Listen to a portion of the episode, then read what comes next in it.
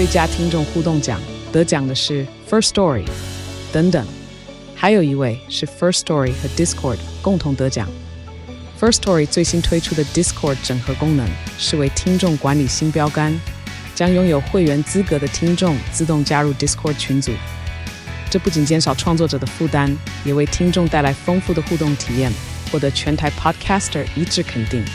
体验这个惊人的功能，立刻点击叙述栏链接，让你与听众互动更上层楼。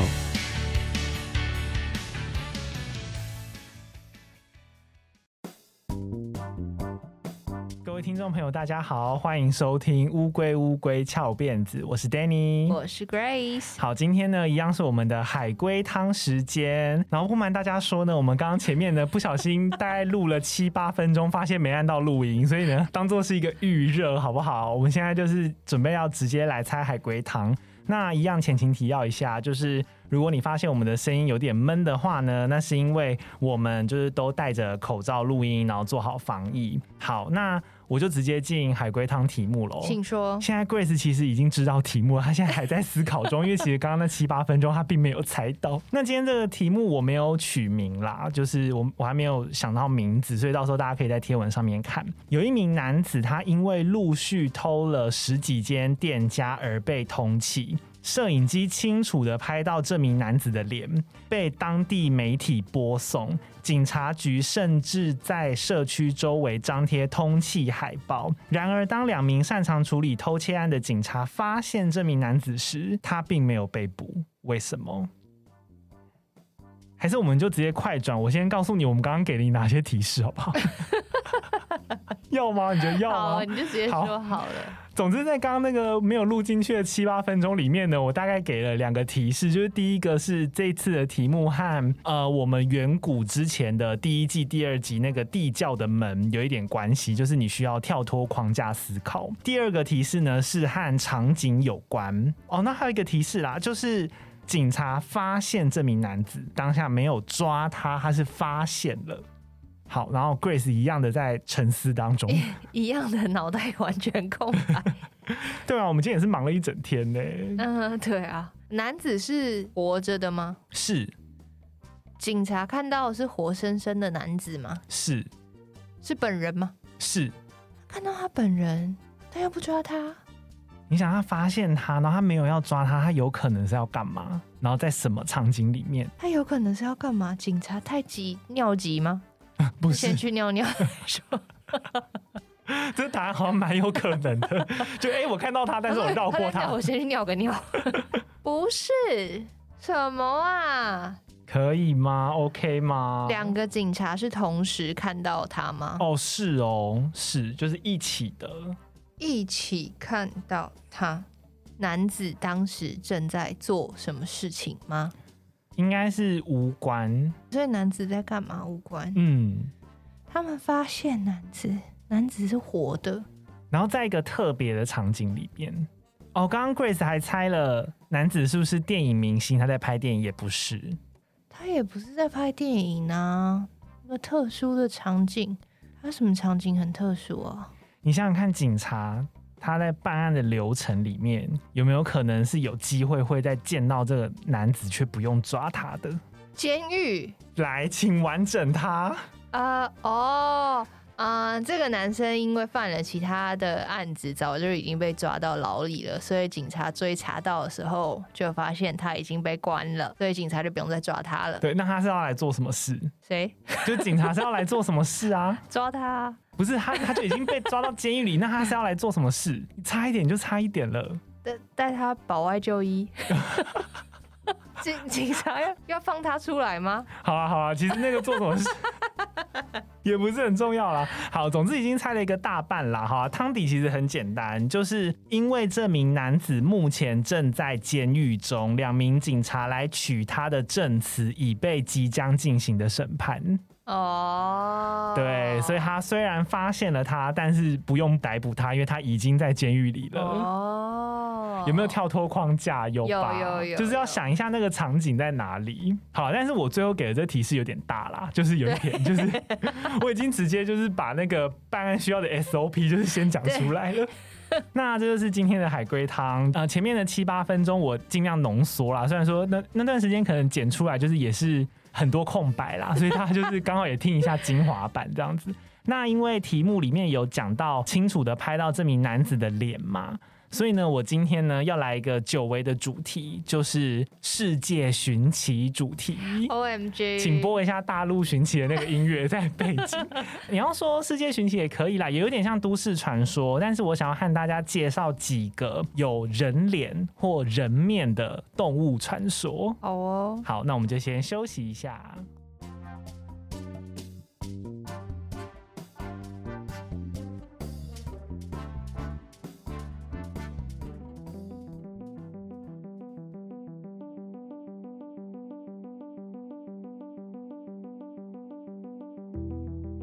回来乌龟乌龟翘辫子。那今天呢，就是像前面讲的，我会介绍几个人面动物的传说。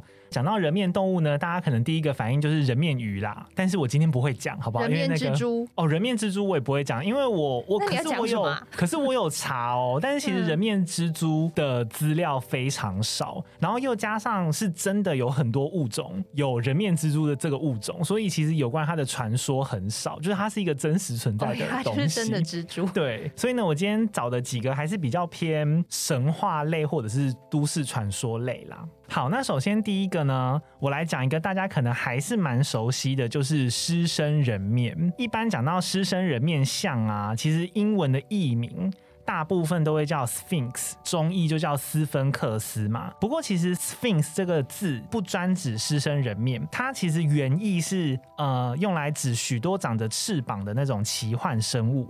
例如在古埃及神话里面的那个狮身人面兽就是 Androsphinx。那如果你是鹰头，老鹰的头，鹰头狮身的话是 Hera c o s p h i n x。如果是羊头狮身的话，就是 Creosphinx。所以那个埃及吉萨那边的狮身人面兽，它其实应该是一种 Androsphinx 啊，就是有人面的那种狮身。好，那在埃及神话里面呢、，Sphinx 这个东西呢，它又专指着是长着翅膀的雄性生物，通常有的形象比较正面，就是它被视为是一种保护圣地的那种看守者。但是到了希腊神话里面，整个就走中，就是很奇怪。他那个 Sphinx 呢，就变成一种邪恶和无情的集合体。当时的那个人们呢、他们认为 Sphinx 是一种会把人勒死的雌性怪物，就连性别都不一样了。然后在希腊神话里面，他被那个天后赫拉，然后又有一个说法是战神阿瑞斯啦，就 Ares，然后派去看守特拜城附近的一个悬崖。那经过的旅人呢，要是没有办法回答出 Sphinx 的谜题，就会被吃掉。那这个，那我完蛋了，啊、我什么谜题都猜不到，啊。你没有听过这个谜题？没有啊，这谜题超有名的，哎，太棒了！补一下前面的海龟汤，我再问一次这个题目，因为我原本以为你会听过，所以我就我没有听过，我想说要跳过，会被吃掉吗？好，那我们现在来看看你会不会被吃掉。请问有哪一种生物呢？它在出生的时候是四只脚走路。然后中午的时候会变成两只脚走路，然后到了晚上就会变成三只脚走路。什么？我要被吃掉了！我要被吃掉了！啊、我刚刚好像有讲错了，那个四只脚是早上的时候啦。哪一种动物就是、哦、早上是四只脚走路？对，你说中午是什么？两只脚走路，晚上的时候会变成三只脚走路。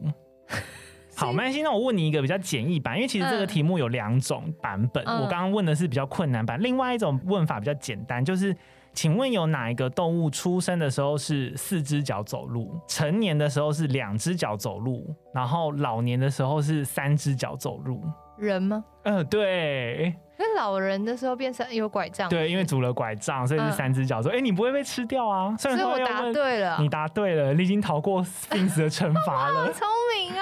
对，但是其实原原版比较常听到的是，他会问早上、中午、晚上啦。哦，那中午的那个是为什么？因为你是青壮年的时候啊，他是他们劳动力最足的时候，因为大家工人都在白天工作，哦，所以就是影射说你是成年的时候，你用两只脚走路。那如果 Sphinx 啊被踢馆成功，就是假设他被 Grace 踢。踢馆成功好了，他就会羞愧的跳悬崖死掉。可以，可是他他那个猜谜套用在我们这种懒惰鬼就不合用哎，因为我们中午的时候都是躺着的。中午的时候不走路，中午的时候没有走路。然后还有另外一个说法是，呃，他要么跳崖，然后要么就是会吞噬自己啦。那对不起，突然觉得很好笑，就是他说我输了，然后就把自己吃了。总之就是太羞愧。好，那直到现在啊，依旧还没有人能够确认说那个吉萨的狮身人面像到底是谁来建造的，然后还有究竟是在什么时候建造的。不过因为当时他和那个卡夫拉金字塔，还有一些那个丧葬的神庙在地理上很接近，又加上他的那个塑像啊和卡夫拉的塑像有很多共通点。所以呢，一般会认为它是在埃及第四王朝的法老卡夫拉的那个时候修建的。但是也有学者认为说，它的建造日期其实应该早于卡夫拉，应该是卡夫拉的同父异母的兄弟叫做雷吉德夫，或者是他们的父亲胡夫，就是修那个吉萨大金字塔的那个最有名的法老。胡夫金字塔。对对对对对对对，也有说古夫啦，就有两种说法，然后为原型去建的，然后用来宣扬太阳神的荣耀。最后小小补充一点。就是呃，有两个考古学家，一个叫做 Mark Mark Lanner，然后另外叫 Zahi Hawass，他在那个吉萨的狮身人面像周边发现了很多巨大的石块跟工具，甚至还有没吃完的午餐的残骸。种种的证据呢，就是都显示了一件事情，就是其实目前看到的狮身人面像应该是未完工的，它当时的原始设计应该是比现在的成品还要更雄伟。然后另外啊，因为它的脸部其实如果你仔细去看，是有残存一些那种红色色素的。然后还有身体上也有残存一些蓝色跟黄色，所以呢，他们也推论说，其实原本这个在成品建造的时候，应该是色彩非常鲜艳的。然后那个 Lanner 就是 Mark Lanner 的团队呢，还发现一个很有趣的事情，就是一般我们都会认为去建造狮身人面的工人，应该是那种可能比较低的阶级啊，任劳任怨的工人，努力阶级。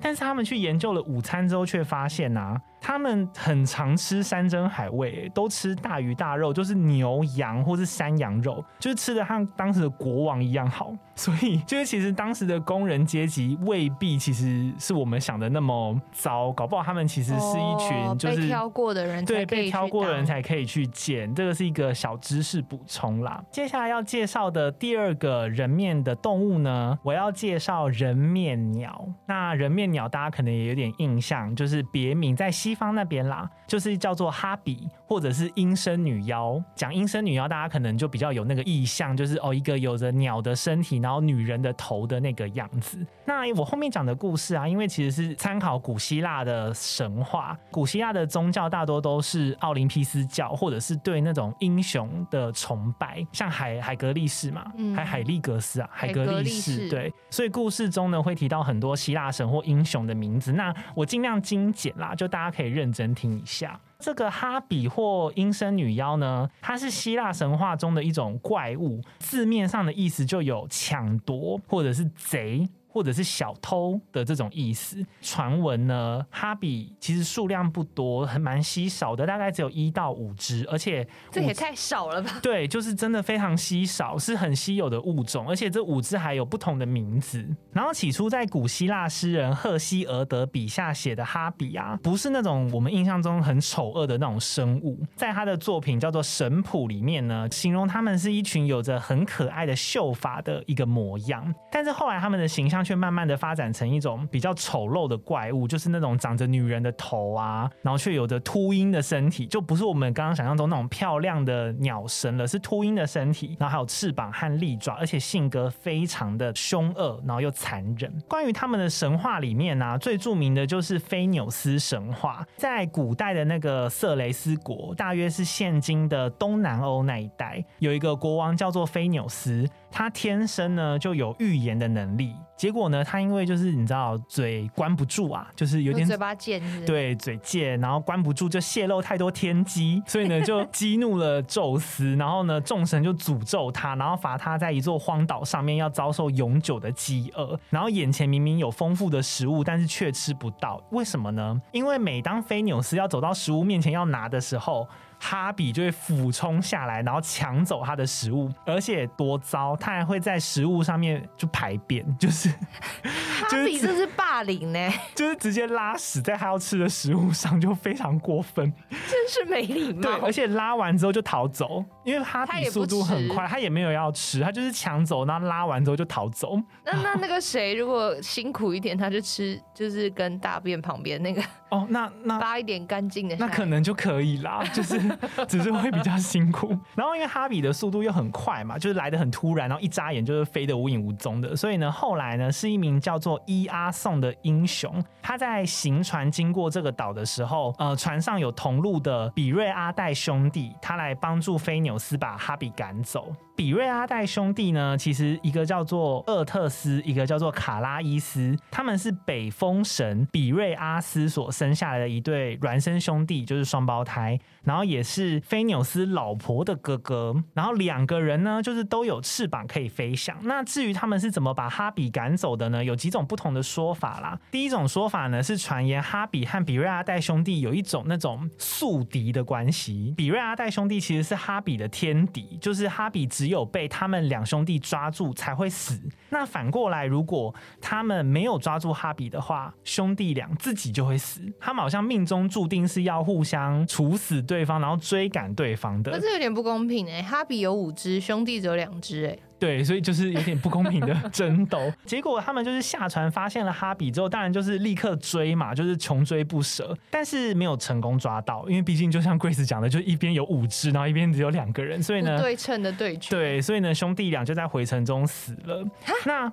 对，就死了。更常见的说法是，哈比在两兄弟的追赶下，成功的仓皇的逃窜。那其中一只呢，就是落到河里面，所以那条河呢，后来就被命名为叫做哈尔比斯河。那另一只呢，则是逃到了厄克纳德斯岛，它是现今希腊的那个叫做斯特罗法泽斯群岛。这个时候呢，彩虹女神伊里斯突然现身在比瑞阿戴兄弟面前。你现在在讲一出话剧，是不是？大家一起出场，然后转达说，宙斯有令，宙斯说不准杀哈比哦，不准杀死他们哦。那哈比呢，就是也为了保命，所以也承诺说好啦，我不会再骚扰菲纽斯了。所以他就是选择隐居到克里特岛的洞穴里面去。那为了向英雄们表示感谢，所以呢，就是菲纽斯告诉了他们安全通过彭托斯海入口处的方法，因为那个时候他们正在旅行嘛。然后其实刚刚讲到的那个伊阿宋，他也有自己的神。话故事就有点像是两个故事有一些交叉的地方，就他自己在海上冒险的时候经过了菲纽斯的这个岛，呃，因为他们帮他驱赶哈比嘛，所以他回报他，告诉他说要怎么通过海上一个很难通过的入口，算是一个有交集的小插曲啦，然后帮助他们继续航行。哈比啊，他也有出现在另一个叫做潘达瑞厄斯的神话里面，在宙斯还小的时候啊，宙斯的妈妈瑞亚有派一只金狗去看护，结果被潘达瑞厄斯偷。偷走，所以呢就遭受了众神的严惩。然后哈比呢就是奉宙斯的命令要去拐走潘达瑞斯的女儿们。然后另外一个说法呢是潘达瑞厄斯在被宙斯处死之后呢，原本那个爱神就是阿弗洛戴蒂，就是阿芙罗代蒂，就是打算要替他的女儿们安排婚事，但是哈比呢却把女儿们绑架到复仇女神三姐妹那边当奴隶。人家是整个越来越像台湾的八点档，就是乡土人物一直不停的冒出来，或者是泰剧。然后所以呢，也因此后来啊，开始有神话把哈比描写成是。呃，复仇者的这个角色，然后他们也会拐走儿童，然后同时呢，也会把一些有罪的人的灵魂带往地狱，然后在路上折磨他们。在作家但丁的笔下，哈比的职责也是惩罚自杀的人的灵魂，就是有这个功能在。然后在希腊神话里面啊，最扯的一个部分就是哈比其实曾经和西风神泽菲洛斯结合，就刚刚提到的比瑞阿代兄弟是北风神的小孩嘛，然后还有一个西风神，还有东风神跟南风神。然后西风神呢，就是泽费洛斯，然后哈比曾经和他结合，然后生下打炮吗？对对对对，就是结合，就是这个意思。哈比是女的还是男的？呃，形象上是女生呐、啊哦，就是鸟生女妖嘛，哦、对，对，对，对，对啊。女妖。但是结果呢，他们生下来的物种是马。他生下了两对神马，然后其中一对呢是。哈比 偷情吧，屁啦！然后其中一对是英雄阿克琉斯骑的，然后另一对是很有名的，叫做迪尔斯库里兄弟，其实就是双子座啦。他们的坐骑，那这四匹马呢，全部都跑得跟风一样快。然后其中阿克琉斯的其中一只坐骑克山托斯，还被赫拉赋予说话和预言的能力，就是是非常厉害的两对神马。至于在罗马神话里面呢、啊，就是英雄艾尼亚斯，他在特洛伊沦陷之后，他原本打算带领族人要逃往意大利那边，当时就有路过哈比居住的那个，前面讲到他在那边停留的那个斯特罗法泽斯岛，那同样呢也是遭受到了哈比的骚扰，就是哈比呢会不断抢走特洛伊人的食物，然后而且其中一只哈比就是抢走人家食物之后拿来诅咒特洛伊人说，你们最后都会饿到吃你们的桌子，就是。这么的过分，最后特洛伊人呢，就是也没有反抗，就是充满恐惧的逃离了斯特罗法德斯岛。哈比的业务蛮繁忙，对，就是什么都做，专门抢人家东西。因为回到原意，它其实就是抢东西嘛，然后小偷跟贼的意思。Oh. 那其实从哈比的名字或是相关的神话来看呢、啊，他们可能是在奥林匹斯教出现之前就有的一种古老的神事，或者是说那种介在神跟人之间的精灵，就反映出那种在宗教出现之前呢、啊，那种相信。万物皆有神灵的一种信仰啦，一种思想，最有可能的就是掌管旋风的女神。可是后来呢，因为他们的地位就被那种奥林匹斯神给排挤，所以呢，才逐渐慢慢的变成怪物的形态。另外一个经典的例子就是海妖赛人，海妖 Siren，他们在奥林匹斯教出现之前呢，其实原本也可能是海神，但是后来就是被排挤，然后被邪恶的精灵形象取代，因为他们不是说会用歌声诱惑船员吗？哦，对，就是有。这个寓意在啦，那我们后面呢，继续来讲一个，这是我今天最喜欢的部分，日本非常有名的都市传说，就是人面犬。那人面犬顾名思义呢，其实就是它是描述一只狗，然后它有着一张人类的脸嘛。大小呢，我查了一些说法啦，大部分都说是那种中型犬，就是和柴犬差不多大小的，而且他们会说人类的语言。关于它的来源呢，大致上有三种说法。第一个是根据妖怪专家山口敏太郎的考证，人面犬呢，它应该是由一个怨念集结而成的。那这些怨念通常来自于被解雇而自杀的中年男性，因此人面犬的脸呢，通常都是一张中年男性的脸。其实他们是推测说，这应该是日本当时在泡沫经济下面，然后所以产生的一种传闻啦。再来第二个呢，这个说法就比较常见了，常听到。在一九八九年呢，日本某个女性周刊的杂志记者，他从广播上听到听众投稿的一段有趣的经验，然后就捏造了一则故事。故事的大意大致是这样：就是在某个下雨的夜晚，有人开车行驶在高速公路上面，突然驾驶他在在后照镜看到一个一只狗在狂奔，就是追他。重点是当时的车速是一百公里，所以他就觉得非常纳闷，就是怎么会有狗可以在后面持续的追他？然后哈比来了，哈比犬。好，那驾驶当然就是吓尿啊，所以他就是持续在加速，结果车子越开越快，那这只狗就追得更快。突然不知道在什么时候，那只狗追到了驾驶旁边，就隔着车窗看着他，然后驾驶发现他有着像人一样的脸，然后一对粗眉，还有细长的眼睛，而且对着驾驶在笑。突然有种很恐怖，起鸡皮疙瘩。对，而且一对粗眉和细长的眼睛，我又想到两津勘吉。是，对，然后然后摇下车窗说：“哎、欸，驾照行照拿出来。”对，他是警察哦。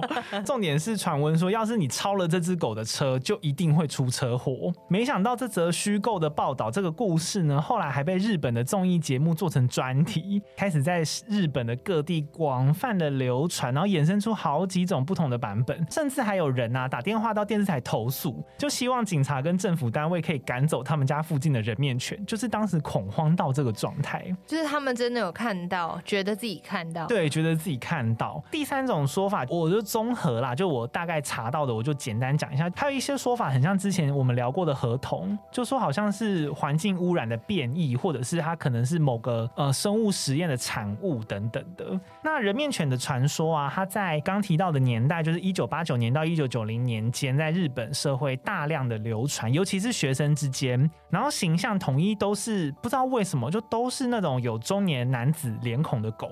遇到的情境，除了刚刚记者的那个报道是说在开车高速公路上面开车遇到的嘛，那还有另外一种也是蛮广为人知的，就是在夜晚呢，有人走在路上，然后发现暗巷里面有一只流浪狗在翻垃圾桶，然后原本打算要制止它，然后那个人就出声呵斥那个流浪狗，却看到那只狗转过头来之后就吓到，因为它同样是长着一张人脸的狗，而且长着人脸就算了，他还会用轻蔑的语气就对那个人说夸小。呃 差不多啦，因为他其实意思是说，原本故事内容是说别管我，但是我觉得夸上小好像也蛮有力的，对。然后之后呢，就默默离开了，而且还有一些版本啊，就是会回头对你淫笑，然后会回你说，好可怕，我起鸡皮疙瘩。对，然后还会说什么嘛，原来是人类哦，然后说少啰嗦，这是什么？原来是小废物人类啊，对，少啰嗦之类的话。然后如果是情侣啊，人面犬还不但不会自卑哦，他还会说一些像是什么，哎呦，要去开房间喽，就一些很下流的话，你知道吗？人面犬是不是我们呢、啊？人面犬就是除了有的很惊人的速度啊，就是像前面那边可以。等一下，你被戳到笑点是不是？人面犬会不会还去调戏路人啊？哦，我看到的每个故事版本都是在暗巷里面发现他的耶。会不会其实他是遇到变态啊？然后你说那个变态他在爬，是不是？就是一个中年男子，然后可能体毛旺盛。对啊，然后有可能呢，因为也可能是昏暗啊，或什么，然后就看错。就是一个有精神病的人，就是被那个公司折磨到不行的社畜，然后就疯掉，然后就假扮是狗，然后专门对人营销，然后专门对人营销，然后还有酸。别人 就是网络上的酸民变成狗，好像很合理。对啊，这个说法，他刚刚讲那些话都蛮像酸民会讲的话。哎，要去开房间了啊！要去开房间呐、啊，长那么丑，只会修图。你本人跟照片差好多、哦。好合理哦！我的天哪，好，那人面犬呢、它就是有着很惊人的速度嘛，就像刚刚说的，可以追一百公里的车。连另外一个很知名的日本都市传说裂口女，它的速度顶多是一百公尺，六到十二秒而已哦。你知道它就多快？换算这个人面犬却可以追上高速公路的车，哎，而且它连跳跃的能力也是让人超乎想象。因为传闻它能够跳六公尺以上，它也可以从其中一栋大楼飞跃到另外一栋大楼。哎，日本的妖怪可以比个奥林匹克运动会哦，一定第一名啊，绝对第一名啊！没有啊，人面犬可以比跳高，然后裂嘴女可以跑什么一百公尺，对，一百公尺竞速，然后雪女可以比个什么 什么滑雪，然后河豚就在场边卖可乐。啊，对，小贩 前面是那个，啊、好可爱哦，好可爱的感觉哦，画成一幅画，对啊，好，那而且还传闻说，如果你被人面犬咬到啊，你那块被咬的皮肤还会逐渐的溃烂，然后腐败，就是它是有带毒性的，这是大致上传说的内容啦。接下来我来聊一下那个人面犬的历史。其实刚刚提到说它出现的时间是一九八九到一九九零年间嘛，听了一些说法，其实你就会发现它出现的形象很符合呃日本当下的社会现象。但是其实早在江户时期，就是大概一六零三年到一八六八年之间，就已经多少有听过人面犬的传说了。有一位那个江户时期很著名的文人，叫做石种丰介子，他有一本著作叫做《近世庶民生活史料》，它里面呢是在专门搜集那种地方民众间的闲谈，所以集合而成的书。那里面呢就有一段篇章就写到说，一八一零年的六月八号，江户田户町附近呢有一只母狗生下了极似有人脸的小狗。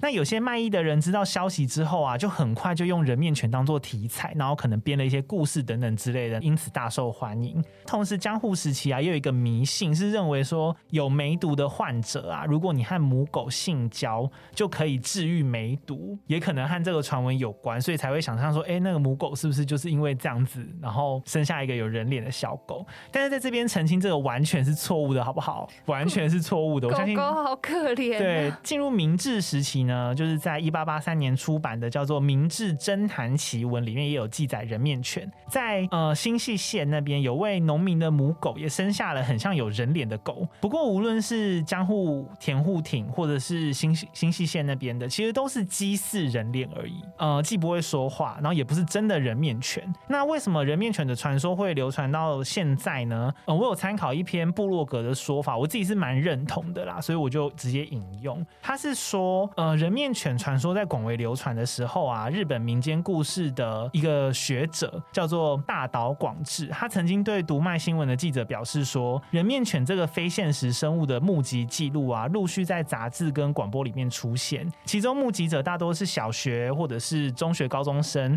从这个现象，你可以发现，其实从学生的心理去解读，因为当班上的同学在热烈讨论人面犬的时候，你只要说，哎。你也看过，然后你就好像突然能够和他们有话聊了，你就和他们搭上线了。那尤其是如果你善于编故事，就可能像我和 Grace 这样子，营造出许多那种哎，只有你知道，但是别的同学不知道的情节，你就可以引发他们的好奇心啊。你仿佛就突然好像意见领袖那种感觉，所以你就可以进一步的在同才之间有地位。那如果平常被排挤习惯的同学呢，你可能突然因为看到了人面犬，然后获得了同学的肯定，那你会不会想说要继续编造下去呢？通常就会嘛，因为你获得了一些人气。所以呢，透过分享都市传说啊，就成为了交朋友的一种手手法啦，或手段。所以你就不难理解说，为什么这种传说可以一再的透过学生社群去传播。最后呢，我就是关于人面犬这边，我就补充一个小知识。这个小知识就是跟大家说一下，我们是怎么辨识人脸的。其实我们人呐、之所以能够辨识脸孔，是因为大脑有一个区域叫做梭状回面孔区，主要是处理颜色、脸孔、身体和文字等等东西的识别。那如果这个区域不活跃，就会造成识别的能力降低。最典型的例子就是你会有脸盲症。我我超级脸盲的，那你可能就是这一区很不发达。如果相反的，你很活跃。你就会很容易辨识出人脸或者是人影。你只要在影像当中看到有三个点达到人脸的那个比例或识别，你就会以为这个影像有着一张人脸。最常见的例子就是灵异照片，这就是为什么有些人看灵异照片都是看不出东西，不知道那个脸在哪里。我怎么看都看不出来。对，但是有些人就一眼就可以发现那个很像一张人脸，这就是因为这块区域的那个处理的一种差异啦。所以很会辨认辨认脸的人，就跟那个手机的脸部辨识系统一样。哦，对，三个点它就可以解锁，对，就可以立刻直接解锁。好，那最后这个人面生物呢，请大家务必把它就是抱着都市传说的心情来看，因为它比较少见，就是人面螳螂。人面螳螂这个传闻呢，我也是很意外，爬新闻的时候发现的。它这个起源是在伊朗这边，伊朗呢，它是波斯帝国的发源地嘛，它境内有很多古文明遗迹，然后有考古学家在伊朗中部发现了一幅岩画，就是岩石的壁画。它上面就描绘着人面螳螂像。根据昆虫学家分析呢，推测这个可能就是真的结合了螳螂与人类。那这幅壁画呢，它长大概十四公分，然后宽十一公分，在一个倾斜三十度的巨石上面被发现。推测它应该是用锤子慢慢的一颗一个敲，然后还有一些很比较细的雕刻技术去慢慢画的。然后刻在壁画上面的六足动物啊，它的特征就是有一个三角形的头部，然后身体垂直伸长。很像人人的四肢，前腿呢是张开的，看起来很像是螳螂即将要飞扑的那个样子。壁画曝光之后啊，经由伊斯兰的阿扎德大学阿拉克分校昆虫学家科涅加里等人呢，还有考古学家、壁画学家他们的合作去研究。那经过鉴定呢，得知它大概有四千年到四万年的历史，而且与当地的物种进行比对，发现它可能是一种名为 Empusa 的螳螂。呃，我有去查的音译，它的中文是是锥头螳螂鼠，就是很典型的那种，你的头部是三角形、倒三角形的那个样子。专家推测啊，会将螳螂人画在岩石上的原因，其实主要是螳螂自古以来就常常与超自然做联想，推测壁画上的螳螂人可能也和一些宗教或者是当地的民俗信仰有关，但目前没有确定的说法啦。不过呢，这个动物的画像啊，其实后来也被影射说很像是另外一种很常见的画像，叫做蹲立人，就是 Squatter Man，Squat。就是我们在做那个深蹲的那个 squat，嗯、大家如果去查这个名词，就会发现他的形象，所以他一直在深蹲呢，好可怜。呃，他的动作就很像是那个出，但是下面的出的开口是往下的。哦，懂懂。对对对对对，很像出这个字，常常出现在世界各地的壁画里面，而且从西班牙到美国西南部的古代壁画中都有出现过。然后这一系列的研究呢，也有被刊登在外国的昆虫学术研究期刊上面，就是被说，哎，好像其实和蹲立人可能也有一点关系。那除了出现在古壁画上啊，在中国的网络也盛传，一九六二年昆仑山出现过螳螂人的传闻，大家可以听听笑笑就好。那螳螂人会打螳螂拳吗？